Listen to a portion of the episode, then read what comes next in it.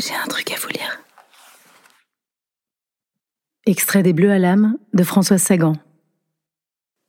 Destin étrange que celui de l'écrivain. Il doit se mener les rênes courtes, à un pas bien accordé, l'échine droite. Alors qu'idéalement il devrait faire le cheval fou, crinière au vent, gambadant par-dessus les fossés ridicules, telle la grammaire, la syntaxe ou la paresse, cette dernière étant une haie gigantesque. Quand je pense qu'on appelle ce métier un métier libéral, quand je pense qu'on n'a même pas un chef de bureau pour vous taper sur les doigts, qu'on n'a personne, vraiment personne, pour noter vos copies, et quand je pense que la liberté, au fond, n'est jamais qu'une chose que l'on dérobe.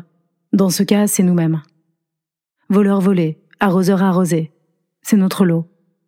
Les pires brimades ne peuvent jamais venir que de nous-mêmes. Quand je pense à mon malheureux destin, qui consiste à faire ce que je veux quand j'en ai envie, de plus à en vivre largement, j'ai envie de sangloter. Enfin, J'espère que mes lecteurs et mon éditeur me comprendront et auront assez d'imagination pour me plaindre. Alors me direz-vous, pourquoi écrire? D'abord pour des raisons sordides. Parce que je suis une vieille cigale et que, si je n'écris pas pendant deux ou trois ans, je me fais l'effet d'une dégénérée. Hélas, dès que mes livres sont publiés, une certaine partie de la critique me traite précisément de dégénérée. De nature influençable, je m'arrête d'écrire, non sans un vif soulagement.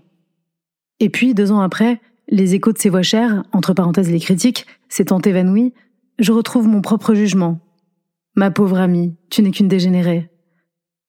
On voit comme l'enchaînement est agréable et comme il est amusant d'être écrivain à succès à Paris en 1972. Ah, c'est que je n'ai pas fini de me plaindre. Cette vie de miel et de rose, de facilité, de gaieté et de bêtise, c'est qu'il faut pouvoir la supporter. Il faut avoir une rude colonne vertébrale pour ne tolérer ni l'ennui, ni les obligations, ni les conventions, Bref, tout ce qui fait, quel que soit le niveau social, les points de ralliement de tout un chacun. Il faut être très équilibré pour aller se promener librement n'importe où, sans que cette promenade ne devienne pour vous-même autre chose qu'une exquise école buissonnière.